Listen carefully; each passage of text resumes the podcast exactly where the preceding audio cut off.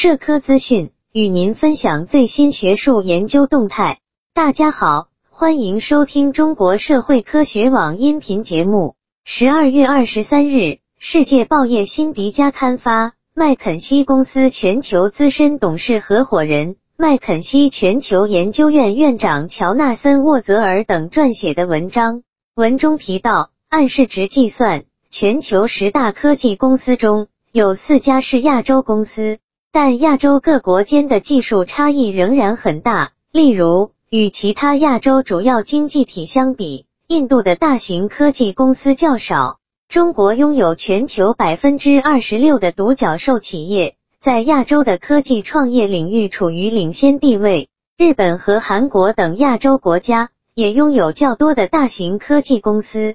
未来亚洲国家必须通过合作来克服碎片化和缩小国家间的技术差距，例如加大对区域内科技初创企业的资金扶持。对区域内技术供应链进行投资等。文中还提到，不久前签署的区域全面经济伙伴关系协定将会进一步促进亚洲区域内的联系。亚洲各国政府还应该与当地科技公司合作，推进可再生能源和人工智能等领域的发展，大力开发跨数字生态系统的合作新模式，帮助企业和社会。更有效的贡献资源和信息，得益于在制造业和基础设施方面的现有优势，亚洲在新技术方面取得了巨大的进步。例如，目前全球百分之九十的智能手机都在亚洲制造，亚洲国家在这一领域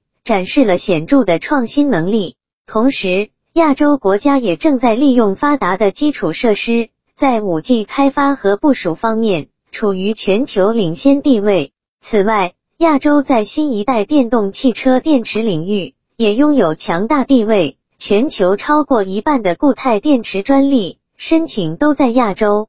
未来，亚洲企业可以不断提升在数字信息技术服务市场中的地位，其中包括大数据分析、数字现代化、物联网系统设计等产业。在可再生能源领域。亚洲已经拥有全球百分之四十五的可再生能源装机份额，为世界之最。相比而言，欧洲和北美的份额仅为百分之二十五和百分之十六。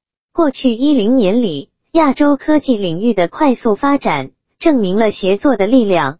然而，世界上还有一些地方的孤立主义和保护主义不断抬头，这将严重扰乱全球技术。和知识产权的流动。